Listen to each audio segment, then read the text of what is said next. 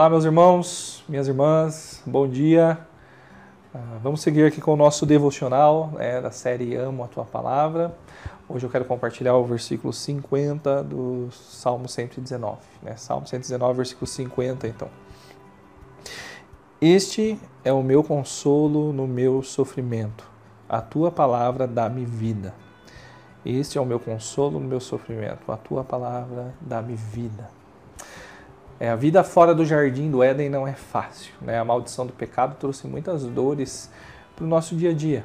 Né? Nós temos problemas de relacionamento, temos problemas financeiros, temos problemas no nosso trabalho, temos problemas às vezes com nós mesmos e assim vai. Né? Nós sofremos, a criação toda padece por conta da maldição do pecado e está aguardando ah, o dia da redenção.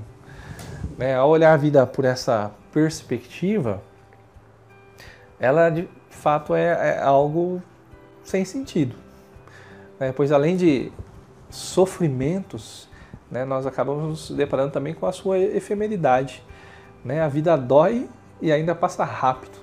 Né? Nós somos como a neblina que vem o vento e logo a dissipa. Né? A vida nessa ótica, então, é, é algo totalmente sem esperança. É algo angustioso.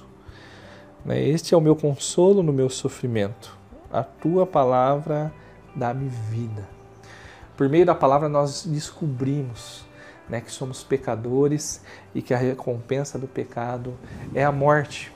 Mas Deus, em sua infinita misericórdia, né, nos trouxe a salvação, tendo Cristo morrido pelos nossos pecados, tendo sido sepultado né, e ressuscitado então ao terceiro dia. Essa salvação nos trouxe vida, né, uma vida com propósito, uma vida com esperança, uma vida eterna. A tua palavra dá-me vida. Né, diante das angústias dessa vida, né, por meio da palavra podemos ser consolados. Né, afinal, nós somos lembrados constantemente que nós não pertencemos a esse mundo, mas que somos cidadãos do céu aguardando a chegada, a vinda do nosso Rei para nos buscar. E ainda que nós soframos nessa espera, sabemos ainda que estes leves e momentâneos sofrimentos que experimentamos nessa vida não se comparam com a glória que está nos aguardar por, na eternidade.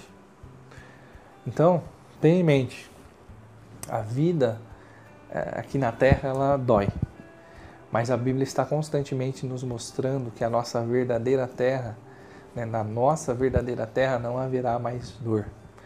Então olhe para a palavra né, e olhe para aquilo que é eterno e desfrute então do consolo que a palavra nos oferta.